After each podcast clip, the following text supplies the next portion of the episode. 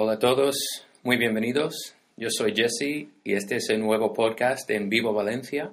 Conéctate.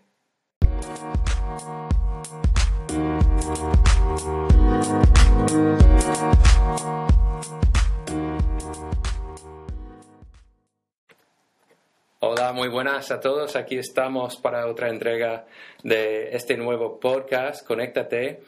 Y como hemos dicho, que aquí en vivo, en las paredes, tenemos la palabra crecer, ah, porque creemos que cada día se puede aprender algo nuevo y eso es un poco el corazón, la idea de este podcast. Y, y hoy tenemos un invitado especial y vamos a aprender algo nuevo acerca de esta persona. Eh, entonces, Jordan Ginolat está aquí conmigo, ella forma parte del equipo. Hola, Jordan, ¿cómo estás?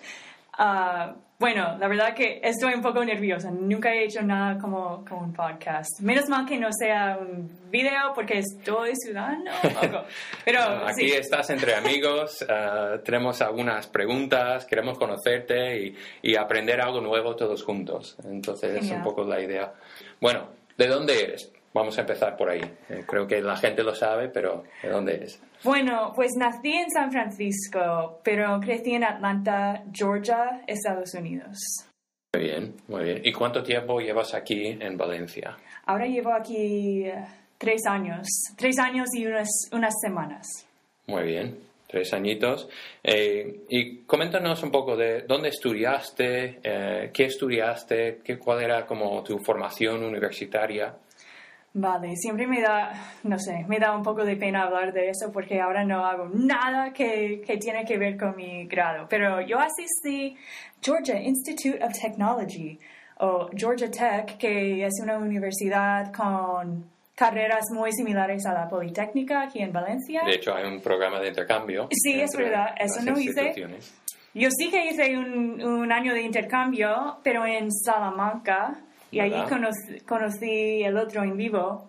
Y bueno, lo que estudié tenía un poco que ver con, con mi año de intercambio porque yo estudiaba ah, idiomas modernos que para mí, en mi caso eran español, que algo de español recuerdo, pero el otro idioma era el mandarín y ni ah, siquiera... chino. Sí, chino. Ah, ni siquiera puedo decirte qué es mi nombre en chino ahora, así que eso me da un poco de pena. Y también, eh, como el grado completo era economía global y idiomas modernos. Y llevaba fatal lo de economía. Pero tengo un grado en, en economía al final. Acabaste, te graduaste, muy bien, tienes el título. Muy bien, enhorabuena. Y, y coméntanos brevemente qué tipos de trabajos has tenido en tu vida? Como antes de trabajar con En Vivo, oh. has trabajado en otras cosas, ¿no? Sí, mm, ya. Bueno, mi primer trabajo era en hípica, era profesora, instructora de, de hípica para niños. También he sido camarera, niñera, que todo el mundo creo que ha sido niñera en algún momento. Muy bien. Y eh, ahora mismo, coméntanos ¿Qué serie estás viendo? ¿Qué serie te ah. tiene enganchada? Tengo que responder. Eh, si puedes, es, un lugar seguro donde estamos entre amigos, nos puedes contar. vale, pues estoy viendo varias series de momento, um, pero son casi todas las series que he visto antes. Uh, acabo de terminar una temporada de Top Chef, que es la versión estadounidense de MasterChef. Okay. Um, y es súper viejo. O sea, la grabación de la serie apenas cubre toda la pantalla porque así, de, así es de viejo, porque creo que usaron una... Una cámara antigua, ¿no? Sí, algo... no es HD. No, para, para, nada. Y no sé, para mí es como... Lo, sí, con la sí que la recomendaría porque es una mezcla perfecta entre trama innecesario, comida interesante, comentarios mezquinos de los concursantes, así que para mí es muy entretenido. Entretenido, sí. Entretenido. Muy bien. Em, y, y, eso, si la gente quiere ver esa serie, ¿dónde la, la pueden encontrar? Ahora tienen cuatro temporadas en Netflix, pero hay muchas más. Creo que van se van estrenando poco a poco las, las temporadas antiguas. Ok, muy bien. Ahora una pregunta que tiene que ver un poco con lo que experimentamos en la cuarentena. ¿Te acuerdas de cómo fue esta experiencia? Que fue muy dura, ¿no? Cuatro, o, digo, siete semanas encerrados todos en nuestras casas. Entonces te planteo una pregunta para que podamos conocerte mejor. Si tuvieras que elegir entre pasar otro, eh, otra cuarentena, siete semanas encerradas totalmente, elegirías pasar otra cuarentena o en, eh, entrenarte y tener que correr una maratón. ¿Cuál de estos oh. dos elegirías? oh, qué opciones, opciones muy, muy malas. Um, o sea, no hacer nada o tener que entrenarte a tope. Pues uh, hice una vez una un medio maratón. Ah, pues mira. Y esta distancia era más que suficiente. La mitad, mm, ya, mucho más que suficiente. Y me prometí que nunca jamás haría algo así. Porque la gente te dice que al final cuando entrenas tanto y haces la carrera siempre vale la pena. En mi caso no. La, la verdad que no te, no te gustó la experiencia. No, no, no había nada positivo, la verdad. Así que... ¿Y lo hiciste sola o lo hiciste con amigos? Bueno, en, en principio lo hice con Brooks, pero Brooks después de... En la carrera, después de una milla, se... se como, se retiró, se dio por vencido. Se rindó un poco. Aguantó una milla de los Una milla y ya, decidió que... Que no. Que no. Después de haber entrenado tanto y ya. Así que yo desgraciadamente elegiría hacer otra cuarentena. Otra cuarentena, entonces... Soy muy yogini, así que puedo hacer mi ejercicio en casa. Claro, mentalmente, espiritualmente estás preparada por si nos, eh, ni, si nos Bueno, no diría eso, pero me odiaría más si escogería hacer la, la, carrera. Muy bien. Bueno, todos sabemos que el 2020 ha sido un año difícil. Um, por todo lo que hemos pasado. Pero dime, dime tú algo positivo de 2020. ¿Qué es algo que podrías rescatar de, este tiempo? Mm, vale. pues he podido pasar mucho tiempo con mi familia aquí, con Brooks y mi hija Lola. mucho tiempo en casa. Uh, sí, sí, ya. Ah, pero siempre tenía miedo de ser madre y, y no poder tener mi, mi, propia vida o poder, como, no sé, poner todo mi enfoque en mi trabajo y las cosas que, que me apasionan. Entonces, no, realmente no quería ser madre. Pero durante el confinamiento aquí en España, de repente no tenía la opción de escapar ese papel de ah, ser madre en los meses que estábamos enterrados en casa, llegué a comprender que cuando las personas se dicen que es un regalo ser, ser una madre o un padre, um, es verdad y, sí que era una bendición. Lola cambió muchísimo en esos meses, porque cuando empezamos era toda una, una bebé que ni siquiera podía darse la vuelta y al final de de esos meses ya podía ponerse de pie y empezó a decir mamá durante ese tiempo y... Y pudiste ver todo eso juntos, ¿no? No, no perdí ningún momento con ella, así que eso ha sido, ha sido chulo y he podido ver que ten, estoy capaz de ser madre y también tener otros intereses y muy bien. ya, ha sido muy, muy bonito, la verdad. Pues qué bueno, gracias por compartir eso. Em, cambiando quizá un poco de, idea, ¿qué es una de las cosas más difíciles que tú has experimentado en tu vida? Claro, en, en, toda la vida. En toda la vida, algo, ¿no? Ok.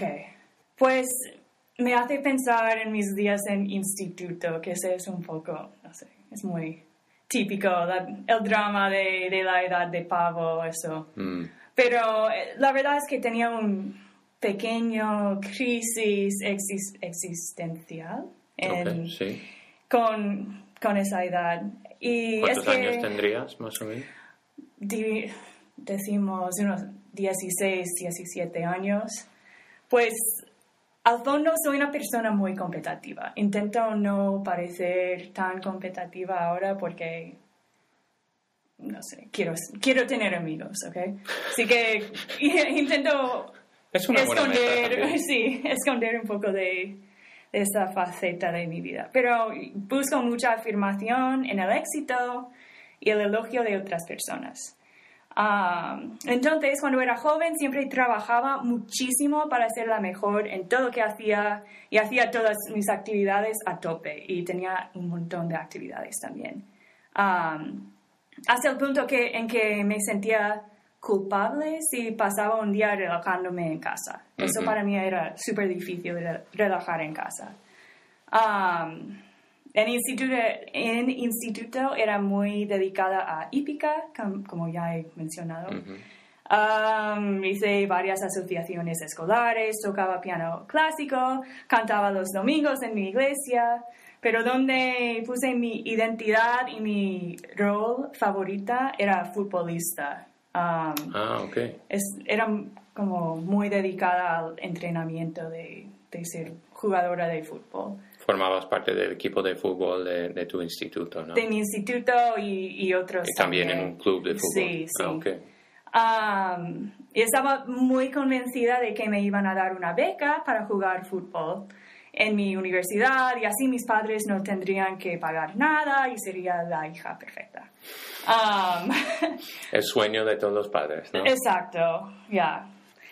Ah, pero en mi tercer año del instituto, que aquí sería, creo que sería primero de bachillerato más o menos, ah, había un cambio de entrenadores en mi equipo de, de instituto y por alguna razón que hasta hoy en día nunca he descubierto, no le caía bien a mi nuevo entrenador. Um, y este año, el primero de bachillerato en Estados Unidos, es el año cuando todos los entrenadores de los equipos universitarios van buscando eh, jugadores nuevos para el año que viene y empiezan a ofrecer becas. Así que era un año súper importante para mí, para mis metas personales. Um, pero la historia corta es que nunca llegué a impresionar o cambiar la opinión de mi nuevo entrenador en este año. Mm. Y entrenaba muchísimo hasta el punto de hacerme daño, pues rompí eh, el cuádriceps, mi cuádriceps. ¿El músculo? Eh, sí, el músculo se, me, se me rompió. Te lesionaste, Ya. Pero aún así, eh, media rota y con mucho dolor, seguía entrenando todo el año. Wow pero eso le daba igual a mi entrenador, no, no le caía bien y no hizo nada para apoyarme con los entrenadores universitarios. E incluso hablaba a mis espaldas con mis compañeras del equipo y fue, fue, muy feo, la verdad. Y al final del, año no tenía buenas ofertas de una beca deportiva y estaba humillada porque otras futbolistas en mi equipo habían conseguido becas, pero yo no. Y claro, estaba dándome cuenta de que mi identidad como futbolista y esa parte de mi vida estaba terminando un poco. Mm. Y estaba muy, muy perdida. Y las hormonas y la edad de pavo no ayudaron tampoco. es una etapa difícil, eso sí. Um, Claro, era lo típico de llorar para dormir todas las noches y pensar que todo el mundo sabía que yo había fallado, aunque les, les daba igual seguramente. Ah, y cuando recuerdo esas emociones que tenía, no sé qué era la parte más dolorosa, que, que no había conseguido una beca o que mi entrenador, después de ver todo mi esfuerzo y cómo entrenaba tanto, había decidido que aún así no era suficiente. Ah, como jugadora, como persona.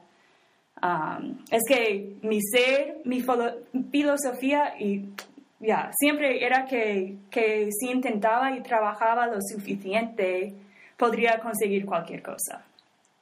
Pero resulta que, que no. en esa situación era que no y tenía que aprender que la vida, la vida es así, que a veces no, no vas a conseguir lo que, lo que quieres y al final asistí a una universidad muy, muy buena Y allí, en una comunidad como en vivo, por primera vez entendí que mi identidad no se basa en lo que he logrado o cómo paso mi tiempo. Mm. Y eso fue muy importante para mí. Aunque siempre hubiera escuchado la historia de Jesús, por ejemplo, en, en muchas iglesias eh, con mis padres, parte de mí todavía creía que yo sola era capaz de ganar mi propio lugar en el cielo o mm. en, en, la vida eterna, o que yo podía ganarlo y que podría trabajar suficientemente, um, que realmente no necesitaba el sacrificio y el milagro de la muerte y la resurrección de Jesús.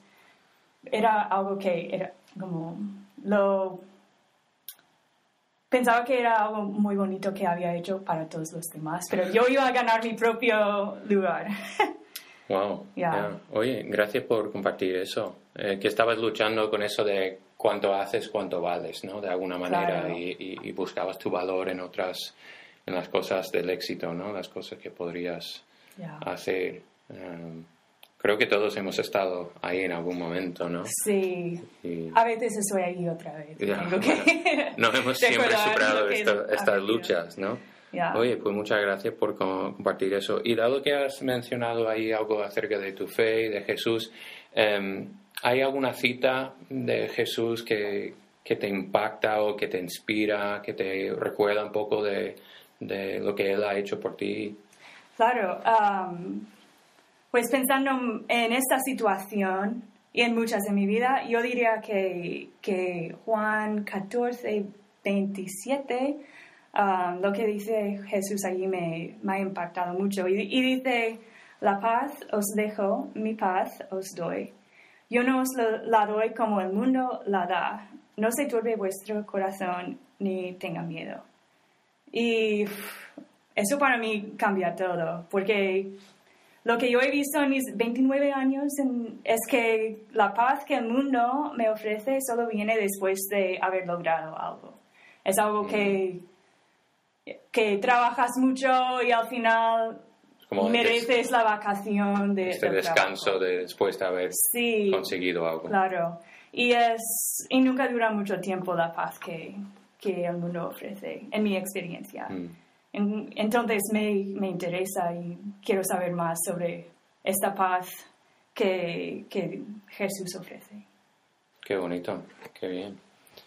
Bueno, por terminar esta última pregunta, ¿cuál es la peor cosa, la peor cosa que has hecho como eh, adolescente o niño y, y, nunca averiguaron, o sea, tus padres o los profesores que, que fuiste tú? Que que pudiste cometer, digamos, este crimen y nunca se enteraron de quién lo hizo. Um, ok. No es una cosa tan, tan... Bueno, tú puedes decirme cómo te parece esa situación pero la verdad es que siempre que alguien me pregunte algo así, es la primera situación que, que se me ocurre. Um, cuando era camarera en uno de los restaurantes donde trabajé, uh, pues para que sepáis, en Estados Unidos los saldos de camareros dependen mucho de las propinas de la gente. Casi no puedes ganar la, la vida sin, sin, las propinas. Um, y allí tienen no sé, tienen unas expectativas muy, muy altas de los camareros y quieren que la comida les llegue súper rápido. Y alguien, um, una mesa me pidió un postre, que eran churros, porque trabajaba en un, en un restaurante mexicano. Y um, los churros hay que freírlas como al momento, entonces ya tardan unos 15 minutos, que para para alguien comiendo en un restaurante en Estados Unidos, 15 minutos es como al límite del tiempo que quieres esperar, esperar para un plato. Y les había dicho, vale, para que sepas, tarda 15 minutos porque las hacemos ahora en un momento y están muy buenas, bla, bla, bla. y claro, tardó bastante y estaba preparando el plato y justo cuando la, la iba a sacar de la cocina, Ah, uno de los churros se me cayó al suelo. Y oh, el suelo en, en, la cocina de, de, los restaurantes, no sé si si, si has sido camarero camarera en algún momento, sabes que, que es asquerosísimo. Pero, y claro, tiraste los churros a, la basura y volviste a preparar los churros. Ajá. ¿O no? Es que mi propina dependía de, de la puntualidad y entonces lo puse en el plato otra vez puse una capa muy, muy gruesa de nata montada y... ah, um, claro, para cubrir toda, todos los pelos Ya, y me dieron una propina muy buena. Ostras, wow. Muy bien, bueno, esto es un lugar seguro donde puedes contar toda la verdad, entonces gracias por contarnos eso, Jordan.